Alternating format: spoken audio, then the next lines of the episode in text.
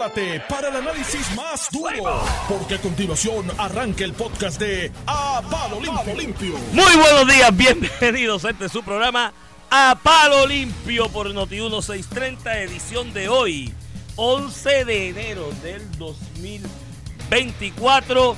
Este es Iván Rivera, porque Fernando se fue y no nos presentó. Chacho, porque me escucho.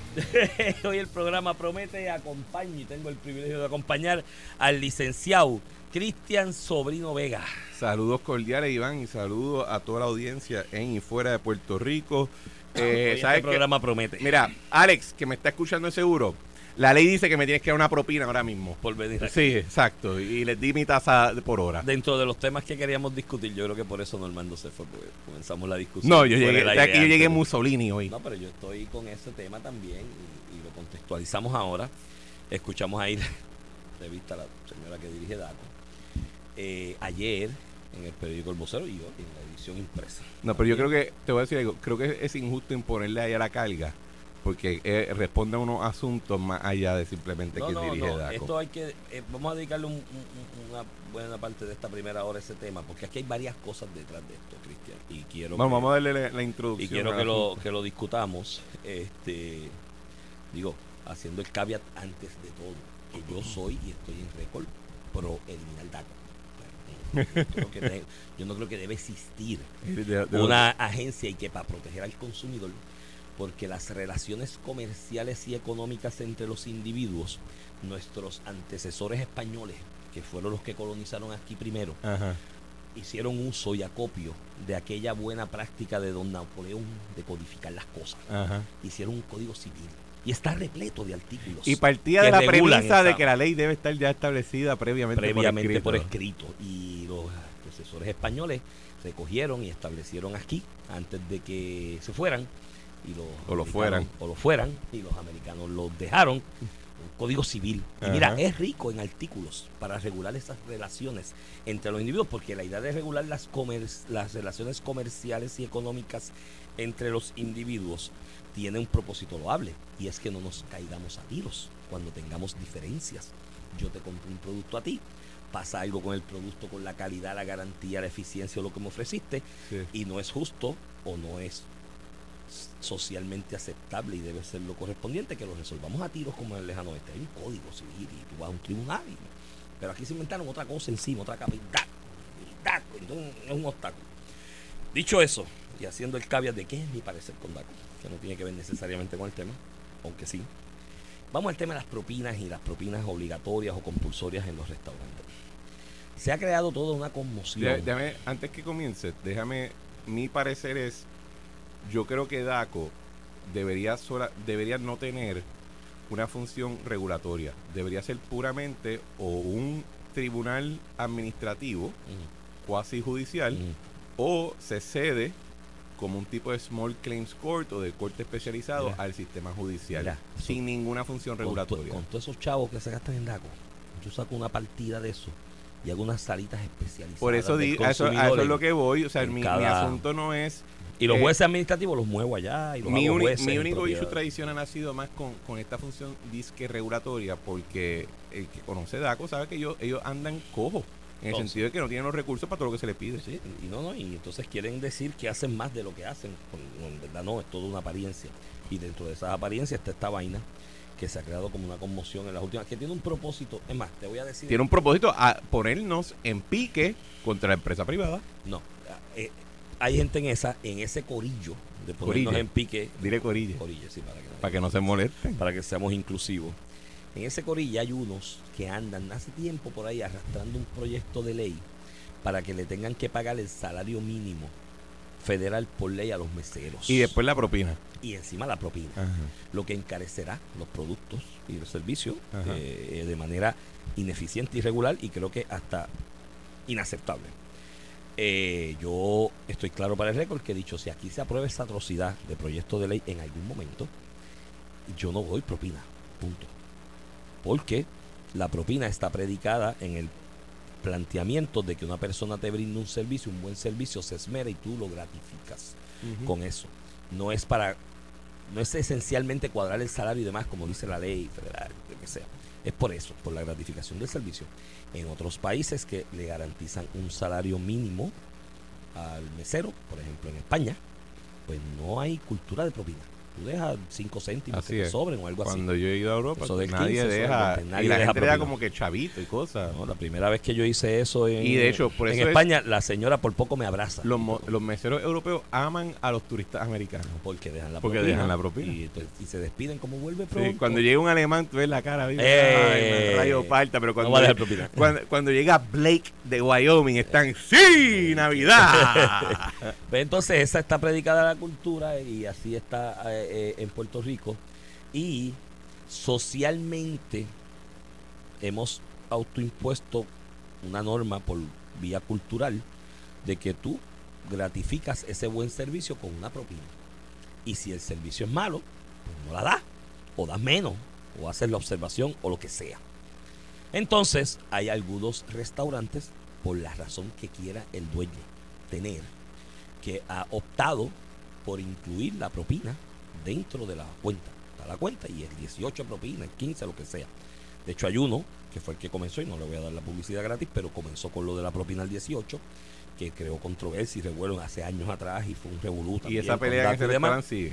Y esa pelea sigue, el cual yo auspicio con regularidad y no tengo ningún tipo de problema de que me incluyan el 18% de propina, porque yo no te puedo señalar un día que yo haya ido ahí a consumir que me hayan tratado mal. El servicio siempre ha sido excelente y un poco más. Y- Y, y- yo, pues mira, con todo el gusto del mundo lo pago y me importa un bledo Y que el, me lo y el incluyan día en que el cierran ese restaurante, yo creo que, tú sabes... Se eh, forma una conmoción no, no, no, se cae. Entonces, esa práctica la han emulado otros restauranteros, digo dueños de restaurantes, que yo me refiero a ellos como restauranteros, para diferenciarlos a ellos de otras industrias de, del ocio, ¿no? Y de otros negocios dentro de la industria del ocio. Otros restaurantes han estado emulando esa práctica. Y se ha creado de manera artificial en los medios de comunicación una controversia al respecto que al final de mi análisis te digo por qué y qué es lo que hay detrás. Pero terminó legislada. O sea, la secretaria del DACO no está llevando a cabo No, estas no, acciones la porque, porque estaba aburrida Sí, sí. por la mañana. La legislación es anterior y es de, de- de un tiempo atrás, de bastante tiempo. Sí. En eso de lo que yo entiendo que es una atrocidad de intervención gubernamental en el libre mercado, de una ley que se habla del La transparencia. en el, en el recibo, recibo, sí. y demás, y ahí incluyeron lo de los restaurantes y DACO regula dentro de su función cuasi legislativa para lo que eso sirva. eh, que hay una regla 7 y una 14 que dice que eso, que no se puede hacer. Mire, mi hermano, ayer yo hice un experimento social, del experimento social constante mío en Twitter, diciendo, mire, no entiendo la vaina. Esto es tan sencillo como que si usted va a un restaurante, el servicio es malo, lo tratan mal. Cuando viene la factura, usted tiene el 18% incluido ahí, coge y lo paga. Y no vuelve al sitio porque usted tiene toda la libertad del mundo de ir a 100 restaurantes más y a cualquier otro lado. Y no tan solo tiene la libertad del mundo de irse a otro restaurante, tiene la libertad de pelarlo públicamente y decirle a todo el mundo, ese sitio no vaya. Y ahora tiene todas las plataformas digitales. Ah, ahora tienes. Twitter, siempre que y haces un live sí. y dice aquí estoy en este restaurante que se llama el qué sé yo Y el qué. café estaba frío, lo odio. Lo odio, el servicio fue malo, esa señora que me atendió parece que se le había muerto un familiar y estaba amargada. Y encima me impusieron el 18, no vuelvo. Y les recomiendo a todo el mundo que no vayan a ese sitio. Y los doctores estaban mongos. Y ya, y todo el mundo, no, no, no entremos a lo de la comida porque ese es otro tema. Si la comida Ah. es más... y- ¿Para qué tú quieres seguir viendo? esa es la analogía, o sea, pero vamos al servicio, o sea, me lo, me lo cobraste obligado dentro de una sociedad que culturalmente lo que hemos establecido es que la propina es una gratificación en compensa a un buen servicio recibido. Entonces, si alguien me lo engancha obligado y el servicio es malo, pues no vuelvo. Entonces, ayer yo veía reacciones tales como, ah, pero si es la primera vez que voy, entonces yo no lo sabía y me lo engancharon. Lo mismo con la comida. Si a ti te gustan los tostones en el, en, el plato de comida, de almuerzo o de cena, crujientes, tostaditos, así finitos, que hacen crunch, crunch, crunch cuando los muerdes.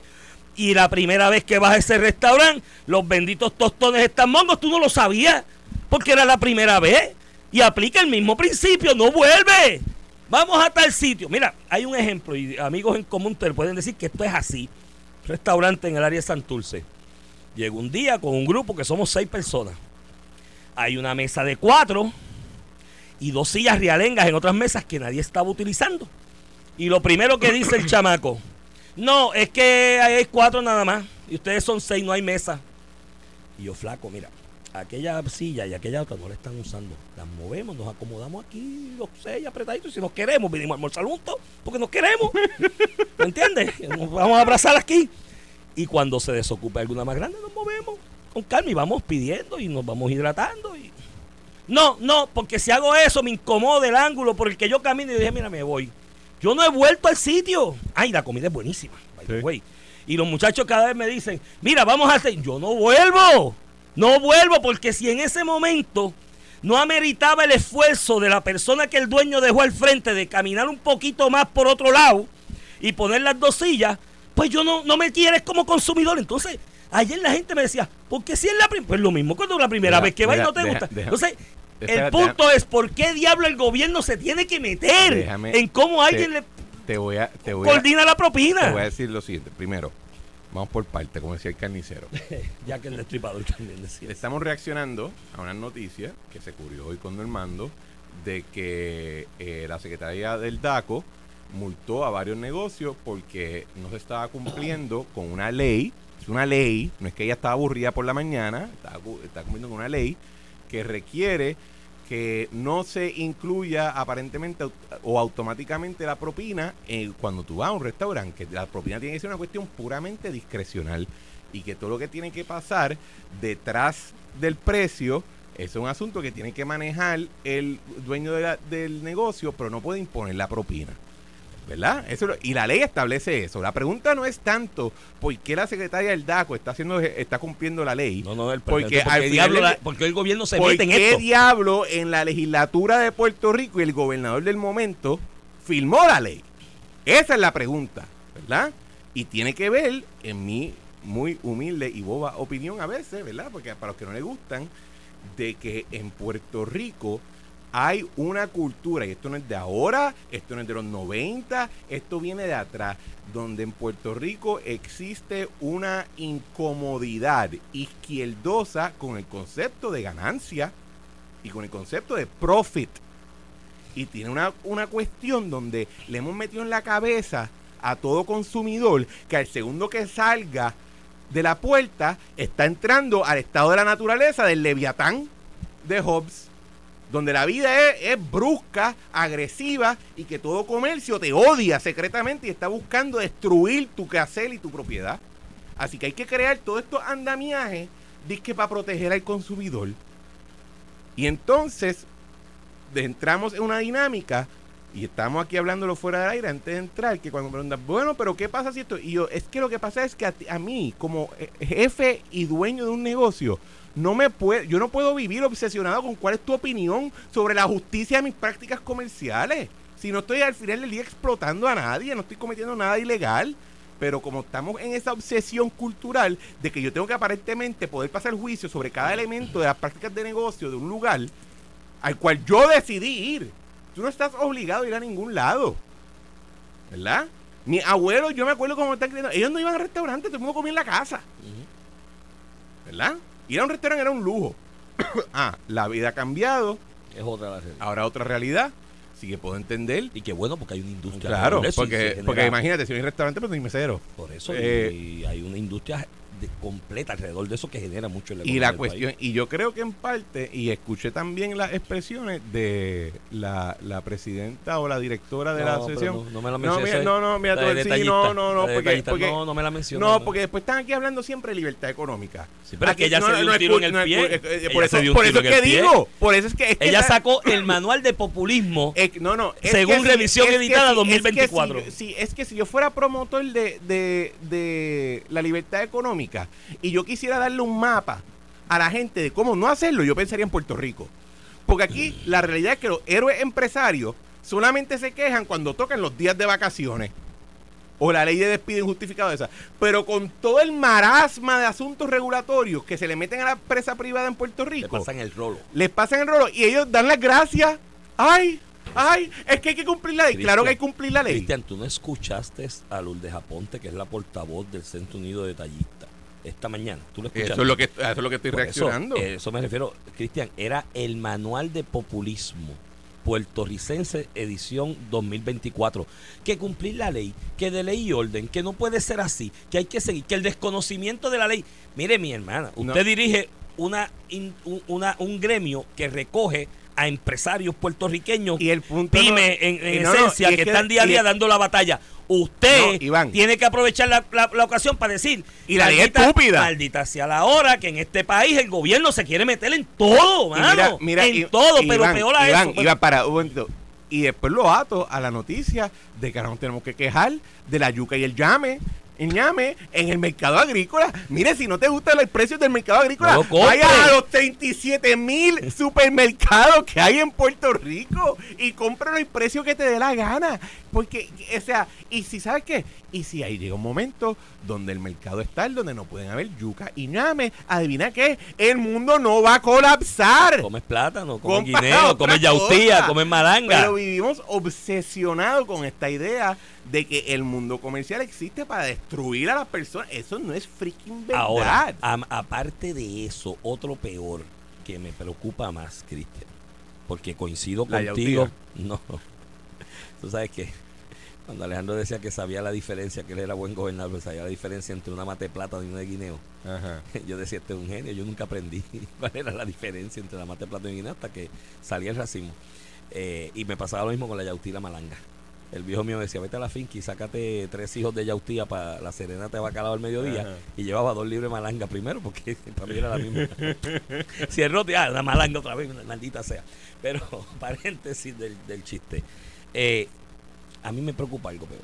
Yo, en ese experimento social constante que para mí es Twitter, eh, esto mismo que estoy esbozando, mire, señores, ¿por qué el gobierno, maldita sea la hora que este país hay tanto afán del gobierno de meterse en la empresa? y Pero en es la- del electorado y de la ciudadanía. eso- es la a eso voy, a eso voy. Lo, lo zumbo, gente inteligente que yo reputo como inteligente y respeto por otros comentarios que veo que escriben y demás. Cayéndome a palos. Porque es que no puede ser. ¿Cómo el tipo va a poner el 18 si eso es- o sea, Pero chico, vete a otro sitio. Si te lo escribí, te vas a otro sitio y sigue. Y me di cuenta de algo peor, Cristian. ¿Qué? Aquí La gente vive obsesionada con que alguien haga algo por mí y que sea el gobierno. Ajá. Y queremos ser crápulas del maldito gobierno que nos rija a todos hasta co- escoger el restaurante donde vamos a ir, mano. Iván, tú sabes, Qué cosa Iván- brutal. Yo me quedé. A mí cuando María, uno de los grandes choques que sufrí cuando María, a mí el asunto de la luz, la cuestión, todo eso crea problemas, traumas. A mí lo más que me chocaba cuando el huracán María es que iba a un telediario, le ponía la cámara y un micrófono al frente a, a Juan de los Palotes en el barrio, qué sé yo qué, de allá, de Utuados, Ayuya. ¿Y cómo se que sea. siente? No, aparte, ¿cómo se siente? La primera expresión. Aquí no ha venido nadie a ayudarme. Nadie me ha traído ni una cajita de agua, ni una botellita de agua. Todo el mundo está ausente, el gobierno está ausente. Y, mi hermano, es una emergencia. Pasó un fenómeno natural sin precedentes en el país, a gran escala. Olvídese el gobierno. Regienda usted por ahí para abajo y busque el galón de agua, la botella de agua, el cubo de agua, donde sea para salvar a su familia. ¿Cómo diablo usted está esperando que el gobierno venga por mí y me traiga una botella de agua, chicos? Papá, te estás poniendo rojo. Respira. Pero es que me enfogona esta vaina. Entonces, aparte de eso, esta vaina. No, porque eh, sí, muy bien que elegirle, porque que él dice, mi hermano, usted se va a otro que no se lo imponga automático. Tan sencillo. Y como te dije, tienes toda la libertad del mundo de decir, no vuelvo a ese sitio porque te imponen el 18 y lo viegas por ahí. Es selección individual. Cada cual decide si auspicia el, el y el- restaurante que y el- impone y si y no va a otro lado, ¿por qué diablo el gobierno tiene y que legislar? francamente esto ha pasado porque a menos que no sea en el caso de asuntos de derechos laborales, el sector privado en Puerto Rico ha sido por décadas pusilánime, mediocre y falta de, de capacidad para argumentar porque no es- ¿Sabes también lo que pasa? Muchas de estas reglas son propuestas por el mismo por el mismo sector privado, Iván. Porque con este tipo de reglas que entonces se clavan a su competencia. Porque esto no es solamente una cuestión ser. de la propina. Puede haber Esto pasa en un sinnúmero de negocios. Puede ser. donde puede- en la, en la manera que tú estableces estas reglas, limitas el mercado, adivina que limitas también la entrada de competidores. Y eso pasa en muchas, muchas áreas de negocio en Puerto Rico. Eh, Y, ese- y te lo digo como abogado comercial y corporativo. tiene punto. ¿verdad? Pero en la noción ya pública del asunto, tiene que ver también lo que eh, ese, ese, ese concepto de que el sector comercial, de que la vida fuera de la puerta de tu casa, es un mundo, un salvaje que todo el mundo te quiere clavar. Tienes un punto, tienes un punto eh, ahí importante, puede haber comerciantes en esa agenda para sacar gente de la competencia y demás. Pero detrás hay otra, Cristian. Yo creo que por ahí sopla el viento cuando vi los usual suspect opinando sobre el tema en medios y en redes sociales y más aún en el experimento social del Twitter. Ah, espera, déjame comentar algo que dijiste. Tú dijiste, algunos que hemos reaccionado son gente que yo pienso que son bien inteligentes. Las cosas malas típicamente pasan cuando la gente inteligente se equivoca. Ahí Sí, es que pasan no cosas pasa, bien malas. No pasa, pues la gente inteligente las para. Tiempo. Suele pararlas a tiempo. Pero hay otra detrás, este, Cristian. Y lo noté por los usos del Ah, y las cuentas falsas. Cuando salen las cuentas estas fake, que tienen dos seguidores, un seguidor, Exacto. y le caen arriba. Ya eso fue que alguien la creó, que son los mismos de siempre, pero no quieren dar la cara a ellos y son tan cobardes que se esconden detrás de un nickname o una vaina. Mire, yo en redes sociales lo pongo ahí con mi nombre, cara, apellido y demás. Exacto. Y está ahí, y no borro Twitter, están todos ahí, por si acaso. Porque cuando lo digo es porque estoy convencido de ello y lo defiendo. Pero aquí hay otra detrás, Cristian, y me huele que por ahí sopla el viento. ¿Qué? Aquí están empujando, par de gamberros, hace un tiempito, una legislación para el mínimo salario mínimo a los sí. meseros, ¿verdad?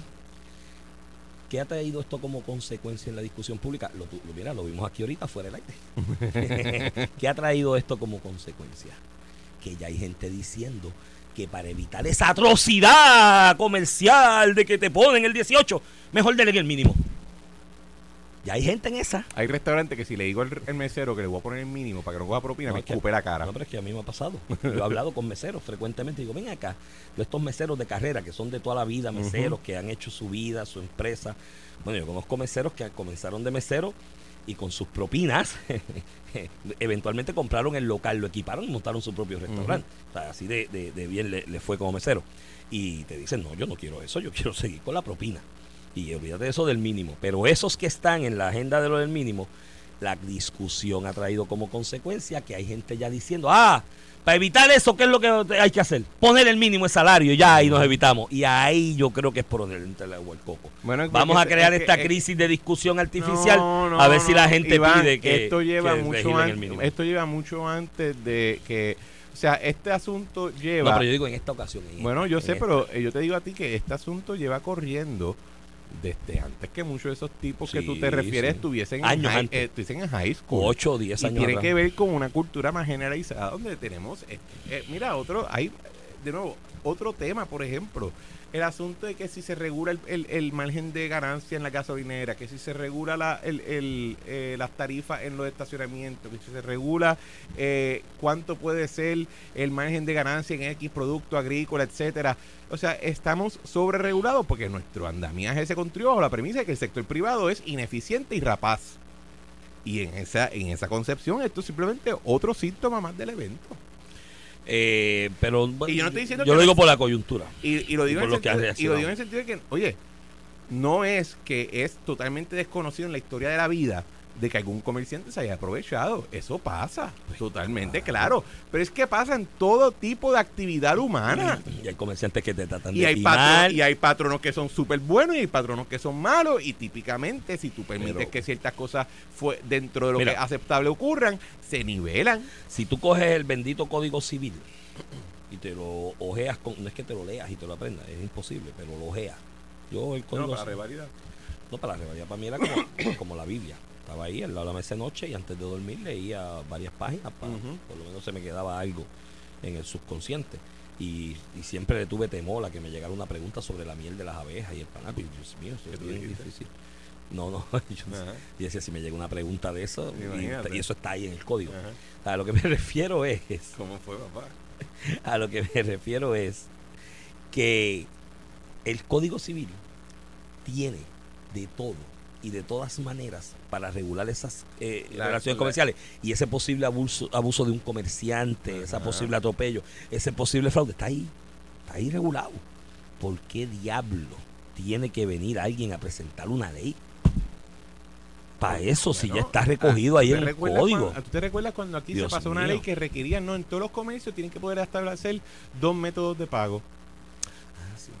Es la misma cuestión. La misma cuestión. Es la misma cuestión. Están los vasos, los platos Y de después- fond ahora. y después- Oye, y después- espera, mira, y después los platos de fond, que ese es otro que No, viene y por ahí. francamente nos preguntamos, como siempre digo, ¿por qué no podemos tener cosas lindas? Porque cuando yo viajo aquí país todo está tan bonito y las carreteras son así lisas y la, y la acera parece que puedo comer encima de ella y, y, la- y los edificios brillan en la oscuridad? ¿Sabes por qué? Porque ellos no le dedican tiempo a cuánto cuesta el ñame en un mercado agrícola. Ellos le dedican tiempo a energía eléctrica, a seguridad pública, a educación, no a la propina. Y por ello ellos tienen cosas lindas y nosotros no. Me está poniendo rojo. tú Y con eso nos vamos al break. Vamos a la pausa y regresamos en breve. Vamos a hablar, mira, de las reacciones, de la reacción de Miguel Romero sobre las reacciones al Código de Orden Público. Vamos a la pausa y regresamos en breve.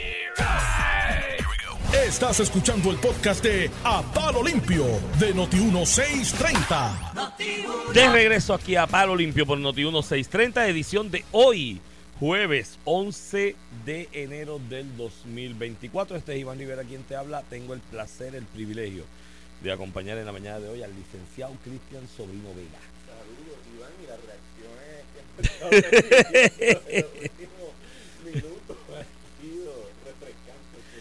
Mira, dos cositas antes de entrar al tema que le deja al, bo- al botón. Bueno, perdón, que estaba diciendo saludos y, y dije que la- las respuestas que hemos recibido a la, la última mitad han sido bastante refrescantes. Sí, mira, antes de pasar al próximo tema, dos cositas, temas aleatorios de lo que está pasando en el país.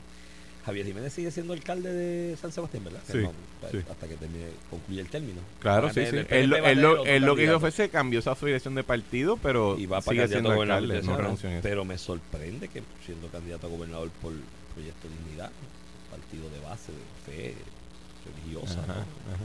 y demás, que siga el festival ese de la novilla. Domingo es el festival de la novilla. ¿Por este qué tú dices? Pero si eso es como adorar el becerro de oro, eso Ay, es una Dios cosa que es una atrocidad, chicos. Eso- eso- eso- estás venerando una novilla. Tú eres malo. Tú eres una persona mala, Iván Rivera. de los principios religiosos. Yo no adoraría una novilla. Nadie está adorando la Este, novilla, por de aparte de eso, eh, este día, ¿dónde se me olvidó. ¿Sabes que en el Éxodo prohibían la reglamentación de los precios? De verdad. en la. En la. eh, bueno, vamos, a, vamos al tema y me acuerdo de la otra, que era otro tema aleatorio a lo, a lo que está. Eso es lo que pasa cuando te pones a hacer chistes de más. me fue. Mira, este, necesito vacaciones. Insisto, necesito vacaciones. El, el otro tema que quería tocar hoy, porque es que a mí me. Está el código de orden público recién. Ah, las inaugurado. reacciones a las Las reacciones. reacciones a las reacciones de la reacción. Ajá. Eh, para que quede claro y nadie se confunda, ¿no? Porque es que aquí hasta los sarcasmos hay que explicarlo a veces. Imagínate. Confía, ha sido algo que me ha, me, me ha acechado mi vida todo por largos pasos.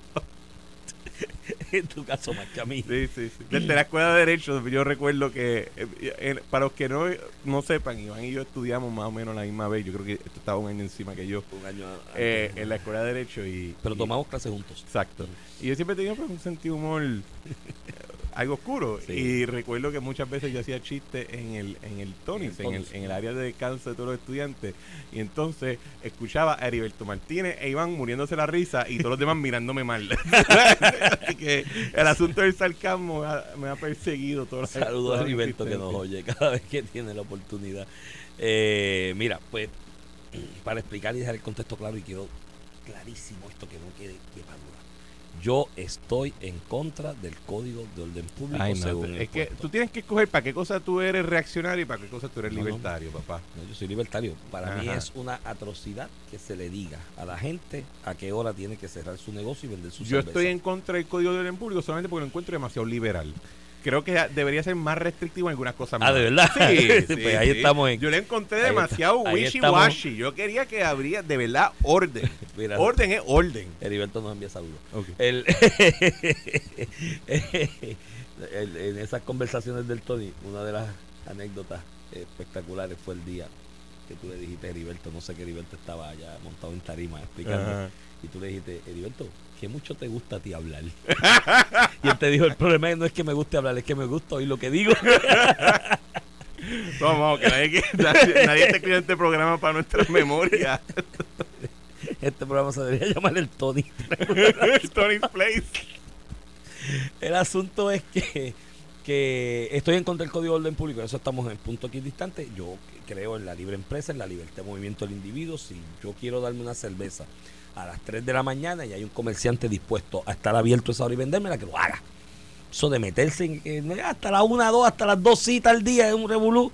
Encima de eso y sobre eso, la justificación que se utiliza inicialmente, que es para atacar la criminalidad y porque ha habido un incidente de asesinato por la madrugada, si cierran más temprano, va a ser más temprano el asesinato. Y si seguimos bajando la hora y llegamos un día que es lockdown a las 7. O sea, y eso yo estoy en contra. Dicho eso, y que quede claro, obviamente se implementó y crean reacciones. Creo que la reacción esta, sí es, y paréntesis también, sí se han afectado negocios.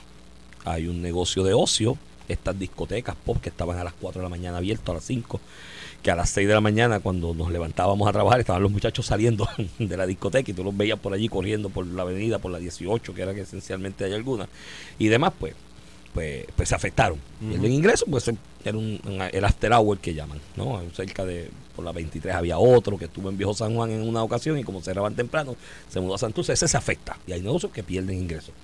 Los street club pierden, pierde el bouncer. ¿No te acuerdas del bouncer que amenazó a Paquito? Que lo van a procesar. Ah, él era de, él era de un strip Eh, club. Él estaba molesto porque era de un street club bouncer y pues como ya el street club cierra, pues ya no hace falta el bouncer a esa hora y perdió su trabajo. Yo no lo meto, bueno, aparte de que amenazar a un funcionario público de esa manera es un delito, yo lo metería cinco años de agravante por bruto, porque Paquito no fue el que puso el código de orden público, pero bueno, es otro tema. A- aparte, el asunto es que sí hay unos comercios que se han afectado. Pero entonces, Ahora, si él fuera, si el, si ese bouncer se hubiese declarado eh, eromolinista o algo así, no lo tocaban. ah, claro, pero Quizás le dan un contrato. Pero nada, eso es. pero es otro. el asunto es que eso fue sarcasmo, por si acaso. Sí, sí, eh, fue sarcasmo. Eh, eh, eh, busquen el concepto también. Exacto, Sí. El asunto es que, que, dicho eso de mi parte, y que si hay negocios en esa industria de ocio que se han afectado, no todos los negocios se han afectado por el, por el código de orden público O el efecto no económicamente. de la magnitud que alguna gente que alguna gente.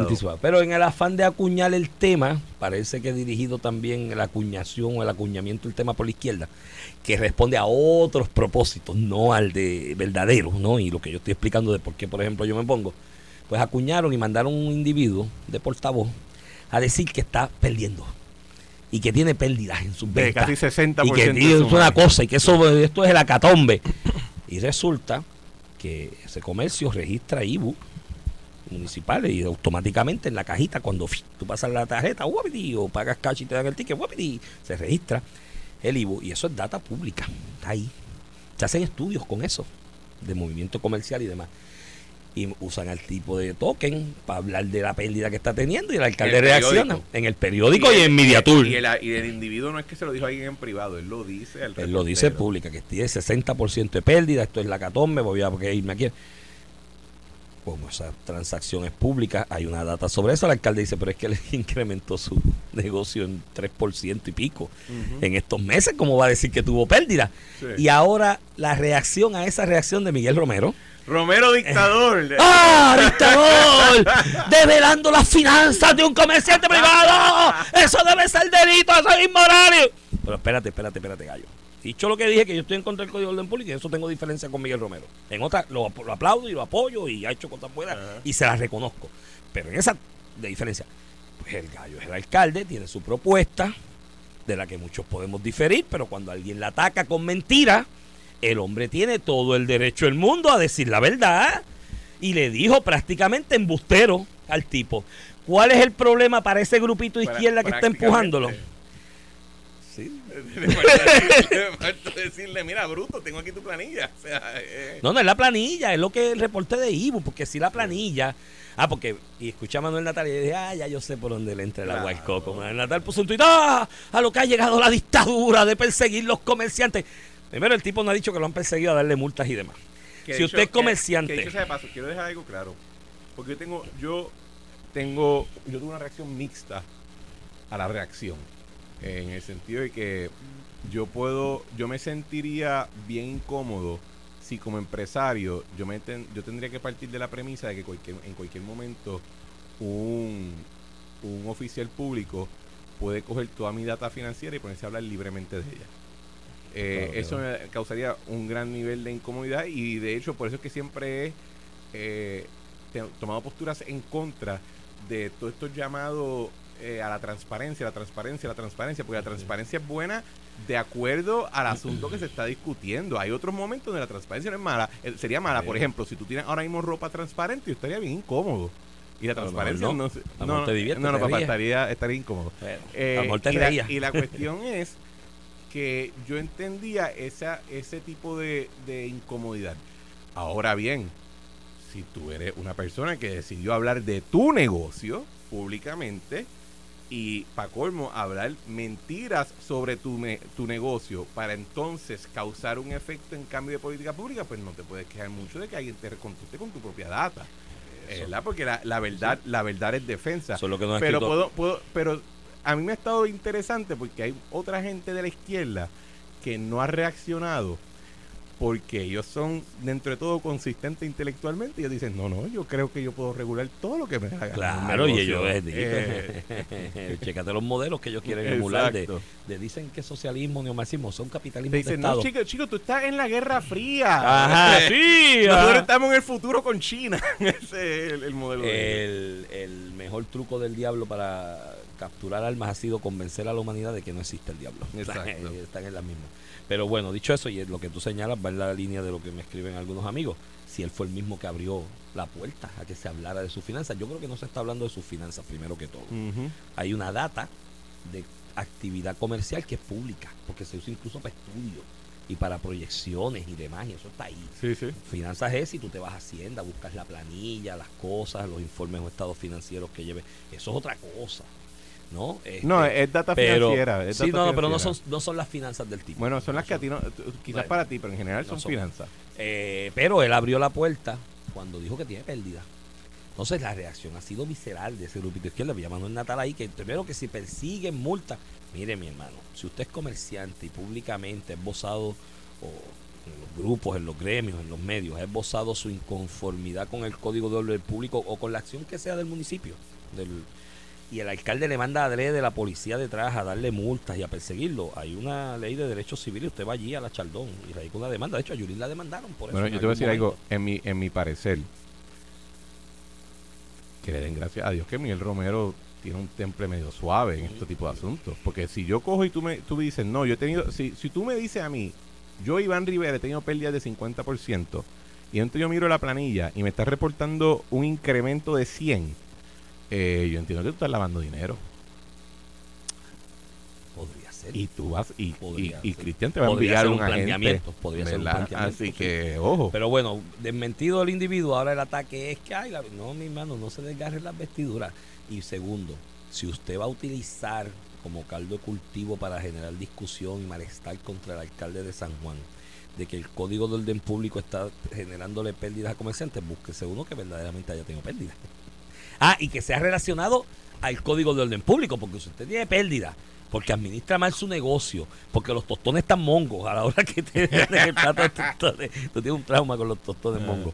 Y eso, pues, eso es pérdida por otra cosa, por mala administración del negocio. No, es por el código de orden Lo- público. ¿A ti no te molestan los tostones mungos? Sí, a mí me gustan finititos y tostaditos. Exacto. Yo lo hacemos mungo, eso es una No, buena experiencia. Pero mira, De Iván, hecho, no es que me molesten. yo te voy como dije ahorita, estoy a favor del código de orden público. Mi única crítica y mi único descontento con él es que lo encuentro muy laxo. no, debe ser no. más du- Sí, no, no, no. A mí, como dije ahorita. Pinochet, sal como- de ese cuerpo. Como dije en la primera mitad, yo creo que uno se tiene que preguntar a veces por qué no tenemos cosas lindas. Y por- porque las queremos tener. Y en lugares donde se tienen cosas lindas, adivina qué hay. Orden. Y ese orden provee para eh, la actividad espontánea de personas que están ordenadas en su comportamiento y eso lleva, adivina que, a progreso y a prosperidad económica. Y entonces hay muchos de estos asuntos de los cuales nosotros nos estamos rompiendo la cabeza, que ellos en ese orden espontáneo que crean, eh, dentro del marco de, de un sistema eh, de ley y orden, pueden resolver sus propios problemas versus nosotros que nos quedamos en el, en el chiquero y nos preguntamos por qué no se resuelven los asuntos. Y en ese sentido, yo puedo entender, por ejemplo, que en efecto tú llevas a cabo cierto acto de reglamentación de orden público y va a haber alguien que se afecta. El que piense que en, el, en la administración pública, en el policy, en ese mundo, tú puedes tomar una decisión que no afecte negativamente a alguien, que sea 100% pe- positivo, usted es un idiota, o usted, usted es infantil. Porque toda acción de reglamentación de alguna manera u otra va a afectarle los intereses a una persona. Por ejemplo, cuando prohibieron el tráfico de drogas, adivina que hay dos o tres gente que perdieron porque Ahí le metían ganaron. cocaína a algo. Ahí ganaron. ¿Verdad? Bueno, Ahí ganaron. ganaron los, los competidores. Eh, No, no, y los que y los que hicieron el comercio ilegal, el tráfico ilegal, Y- que es más, es más lucrativo. Y a mí, y a mí Pasaba lo que, con el lo whisky que a mí también. me vuela la cabeza es cómo para ciertos temas los que son hoy oponentes del Código de Orden Público no les molesta para nada afectar el margen de ganancia de ciertos negocios. por ejemplo. Pero cuando es otro tema y cuando se quieren clavar al alcalde in- interino de San Juan, perdón, al alcalde incumbente de San Juan, ahí el margen de, de ganancia es la, es la vaca sagrada. ¿Qué cosa? ¿Verdad? Que, que- porque nadie está hablando de que la ley de reglamentar el recibo transparente le está afectando el margen de ganancia a un negocio, a un restaurante. Pero el segundo que es para clavarse a Miguel Romero, ahí el margen de ganancia es, es, es la ley de Dios que Dios No le vale dieron a. Moisés. Eh. El, el- el undécimo mandamiento. Moisés bajó con los inconsistencias. 10 y tenía otra piedrita en el bolsillo Se le que cayó. era el undécimo. Se le cayó. Y- se le cayó y perdió en el Y ahí es que uno tiene que ver las cosas por lo que son, que son Claro. lo que estábamos hablando ayer. Hay cosas que simplemente son charanas politiqueras. Pero ahí en ese aspecto, pues miren, señores, eh, vuelvo y repito, yo mi oposición es por la libertad de movimiento y mercado a la que, venda además de que siendo una capital, a mí me gustan las ciudades vibrantes, que haya actividad y movimiento a toda hora, pero bueno, eso es Bueno, pero para en otro. Nueva York hay áreas con código de orden público Por y es muy por vibrante. eso, pero aquí En Boston hay código de orden público y es muy es por área, vibrante. exacto, es por área. Aquí metieron código de orden público en todos lados y hay áreas. En París Tienes hay código de orden Aquí tienes público. que irte, aquí tienes que irte Papá, a- en París si tú por la áreas. ventana que no es, te por cierran. áreas, mira, por áreas, Cristian. Aquí a Divoal y la alternativa es vete al hotel y darte un palo. Porque hay un desorden por todos lados. sabes. Sí, Eh, yo- no, sí, no, no. sí, sí, sí, en el sí. caso de San Juan, y yo he sido consistente, el desorden era en tres, cuatro regiones específicas, donde siempre estaban los asesinatos, el revolú de servicio. Pero bueno, que había otras formas también de atacarlo. Mira, este, entre otros temas, sigue lo de las candidaturas independientes, que lo tocamos ayer y nos quedamos cortos. Eliezer Molina apunta caramelo. Ya, él tenía ¿Sí? su estructura de cuando recogió los endosos Qué bueno. para candidato a gobernador eh, en el cuatrienio pasado, así que utilizó esa estructura misma y creo que está ley de veintipico, treinta y pico para completar su endoso. Elizabeth Torres, que yo pensé que con su influencia en redes sociales y la cantidad de seguidores, cuestión de hacer un llamado y convocarlos a algún lugar en un momento dado un día, pues viene para De- adelantar. ah, ¿tú pensabas que Elizabeth se le iba a hacer más fácil que a Elo? No, más o menos los dos igual de fácil por Ah, la fíjate, influencia. yo, de- yo- yo siempre yo que no. la premisa, bueno, Ero Molina, previo a cualquier reconocimiento, pudo conseguir endosos para estar en la papeleta de la gobernación. por eso que son muchos. Entonces, eh, ahora que Es ha tenido más eh, Exposición. controversia y- y exposición, yo pensaría que sería más fácil. Puede ser hecho fácil. Elizabeth se le hace, gana su puesto para delegada, en parte porque tenía ciertas estructuras de apoyo. Ella se rebeló contra esas estructuras de apoyo. Que fueron los que le ayudaron a los Y endosos. pues, no momento. necesariamente lo que... Tiene lo- cero hasta el momento. Ah, de verdad. Sí, en la candidatura a comisionado residente en el Partido Nuevo Progresista. Eh, creo que tiene ahí William ya está William Villafaña ya está al otro lado Ajá. ya ya recogió los endosos Elmer también lo consiguió, todavía falta. te digo ahora tengo la- la- los números por aquí déjame buscarlos para no pecar pero iba Elmer si no los tenía llevaba buen paso bueno eh, tiene 3.650 pero por lo menos va para el 50% al 30 de enero ¿Qué es lo que le da entonces la extensión? que es lo que le da extensión hasta febrero 15 para conseguir los 8.000 3.650 el 39 va, va en ritmo para para oye William ya presentó 9.193 Ujú. un poquito más. Eh, eh, Maridalia Calet Ramírez, la Cenicienta de Guaynabo. Digo el nombre, nadie sabe quién es, pero la que hizo el video de la Cenicienta en aquella primaria alcalde tiene 118. Faltan unos pocos, ¿sabes? Está un poquito atrás para, para 4000. Y Quiquito Menéndez 552. Ese me, me, me preocupa. Yo pensé que Quiquito iba a tener la forma de tener una estructura organizativa para recoger esos endosos que estuviese a esta altura ya 11 de, de, de, no- de enero del 2024 Estoy, estoy más tuviera más cantidad. estoy más sorprendido con el resultado de Elmer que con el resultado de Kikito. ¿Pensaste que los del me iban a ser más rápido? Porque si tú estás, eh, si tú estás esencialmente eh, corriendo como el candidato, el, ca- el, el compañero candidata. de candida- el compañero de, de papeleta, de, ¿verdad? De, Debería ser la misma estructura la que te ayuda a recogerlo. uno pensaría, es es mi muy bobo pensar. Bueno, no están hasta el momento completo. Va buen pace para la Porque mitad. recuerda que todo el mundo vive en ansias existenciales por poder votar por Jennifer González, así que pues yo pensaría que lo mismo por su compañero de papeleta. Eh, para los que no se dieron cuenta, eh, fue un sarcasmo por parte de Cristian Sobrino. Los hechos hasta el momento, los datos, como diría el amigo Jay Fonseca, eh, los datos son que no hay tanta ansia. Ha habido un poquito estoy, de escasez. estoy molestando, yo Sí, estoy sé. seguro que ella tiene, Lo yo sé, estoy seguro sé. que mucha gente, Sí, y pero- siempre he dicho, ella tiene un carisma espectacular, Sí, pero, pero la, la manera, cosa- que- la manera que mucha gente de su apoyo, ¿no? la, Ella- la campaña, la campaña y su habla, candidatura. que esto es una cuestión de ansias La existenciales. campaña- Y pues yo, a quien en serio me estoy tripeando más son a esos, esos esas personas que la vaquean que a ella. Ella ella nunca ha dicho algo así, pero ella la- sí. los hechos sobre su candidatura y sobre su campaña al momento pues han chocado un poquito con eso. No, escucha esos pues cuentos. está en eso. Me, Quiquito pensé que iba a tener más. Me, me atrevo a decirte Cristian que yo creo que Quiquito no va a completar. ¿Tú crees? sí es que 552 al 11 está complicado. Pero bueno ojalá me equivoque. Sería bonito que compitieran ahí como buenos hermanos. Quiquito William este Elber y fuese una primaria bonita de buen debate qué sé yo pero, Ajá. pero me parece me luce a que no sabe. Eh, y que ya cerró el tiempo de radicar candidatura no puede radicar para atrás para la legislatura que alguna gente se lo había sugerido en algún momento. Pero nada vamos a ver vamos a ver cómo madura. A lo mejor es- está haciendo una recomposición de espacio y reorganización. Vamos a ver qué hace Elizabeth. Sobre los otros me sorprendió que Vargas Vidó está teniendo problemas para A mí recoger los me endosos sorprende. eh, porque ya lo había hecho dos veces. Vargas Vidot fue un... y ahora son menos que la vez anterior. De- sí, papá, pero la cuestión es que, y esto fíjate, lo hablaba en mi podcast con mi invitado de esta semana, eh, que fue Olvin Valentín, Mm. eh, hay una gran diferencia cuando los candidatos independientes son una novedad dentro de una cultura política donde esencialmente tenías un bipartidismo por 60, 70 años y el PIB que servía de condón del Partido Popular. Eh, eh, y el candidato independiente o el Partido Nuevo era como que algo, era algo innovador o era algo novedoso. No innovador, novedoso. Mm. Eh, en la medida que tienes ya cinco partidos claro que tiene un fracatán de candidatos independientes. alternativas por eso, Ya sí. todo el mundo dice, espera, lo que aquí hay un mejunje. exacto Y entonces tiene... Eh, Te eh, menoscaba, Vargas ¿verdad? Vidot había, ha sido eh, dos, dos cuatrenios, ¿verdad? 2016-2020 Ok, pues como todas las cosas se calcifican, a También. menos que tú nos cambies. No, y hay unos desgastes y unas Exacto. cuestiones también naturales en la política.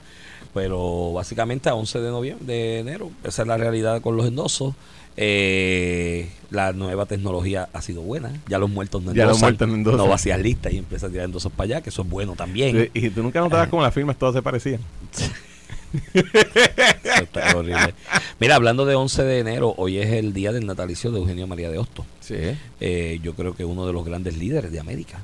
Es Más una... oriundo de esta tierra. eh, es oriundo de esta tierra. intelectualmente importante Para Tiene- América. Él tiene una el pensamiento de Hostos tuvo unos efectos en un pensar educativo, particularmente en, en el Suramérica.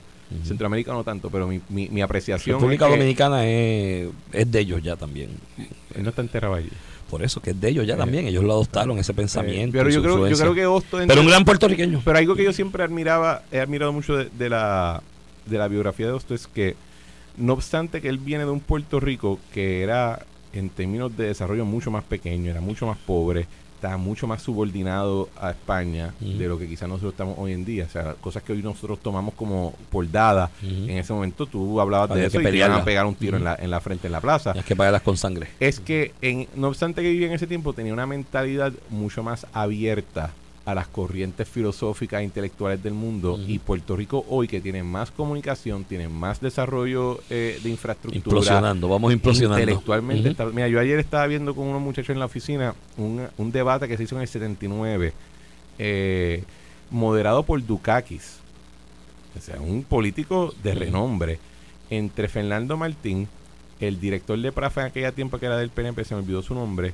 eh, José Arsenio Torres, eh, Rubén Berrío, eh, un montón de gente. Y, y- y yo escuchaba en español y en inglés a la misma vez. Se transmitió por PBS sobre el estatus de Puerto Rico. Y yo decía, no obstante que son los mismos issues, hoy en día nosotros no tenemos la capacidad de enviar a seis personas a debatir como yo de enviaba. esa manera. O sea, Eso que- es, un- que- es doloroso. Que la, la apertura intelectual de Puerto, o sea, el- Puerto Rico se ha ido cerrando intelectualmente en la medida que se ha abierto económicamente. Y eso es un gran problema. Eh, esto tuvo una gran influencia. De hecho, el tren que, col- que conectaba entre Santiago de Chile, ya no, eso no existe, que conectaba entre Santiago de Chile y Mendoza, en Argentina, llevaba el nombre de Eugenio María de Hostos. Sí, pero, pero cosas. incluso yo... nuevo, el reconocimiento de nuevo, del talante de el Hostos. reconocimiento es importante, Y en pero... Francia también. pero de- estuviste por París pero poco, deberíamos también. deberíamos ir preguntándonos por, ¿Por qué? seguimos hablando de los mismos personajes 100 o 100 años después y no tenemos Y no tenemos nuevos personajes. Y Te voy a que ver con explicar- que nuestra cultura intelectual lo que hace es destruir en lugar de enaltecer nuestra la media. Puerto Rico es uno de los países donde más medios de comunicación por milla cuadrada hay, electrónico, entiendes, televisión, radio, ahora están las redes sociales. Imagínate. Para grabar un poco más la cosa. Eh, se repudia y se fustiga la intelectualidad. Cuando tú tratas de profundizar en un pensamiento, lo plasmas públicamente, si es impopular, por decirlo de alguna manera, o vas en contra de la corriente populista que quieren defender en los medios y en las redes mucha gente, rápido te castigan y es pecado ser intelectual. Dice, mira el pichón de intelectual, tiene guille de intelectual, hay el más que sabe, Bueno, y eso es un problema. Y lo que la gente quizás no aprecia es que en los tiempos de Hostos el sentido del humor era mucho más oscuro que el de ahora. Ah, no, pero por mucho. Ellos se reían mucho más. Digo, para tener sentido del humor profundo hay que tener intelecto y hay que tener sentido de lo trágico. y sentido de lo trágico y tú piensas de literatura también, lo entiendes mucho mejor que yo y mucho que mucha gente en ese aspecto. Por eso aquí tú ves, tú has visto los libretos de las comedias de otros países, especialmente Argentina y España que han bueno, evolucionado de mucho en Argentina no, pero de España he visto unas cosas y me río. y, es bien dark. y, y tú ves la profundidad que hay detrás de cada pase de comedia, cada línea en el libreto para hacer reír, versus otras cosas que vemos aquí. Pero yo creo que debido al streaming y que el las plataformas de streaming están son esencialmente las que están financiando mucho estos productos, yo estoy viendo que eh, muchas de las, de las comedias de otros lugares Ah, las están están ablandando. se están Sí, americanizando. se están americanizando porque ven la necesidad de que el streaming lo, lo y, ahí, compre. y ahí es que uno ve que los argumentos de que el estatus actual o la independencia de alguna manera van a servir como refugio cultural. Con eso nos despedimos. Nos escuchamos mañana. Gracias, Cristian, por estar aquí. Esto fue el podcast de A, A- Palo Limpio de Noti1630. Dale play a tu podcast favorito a través de Apple Podcasts, Spotify, Google Podcasts, Stitcher y notiuno.com.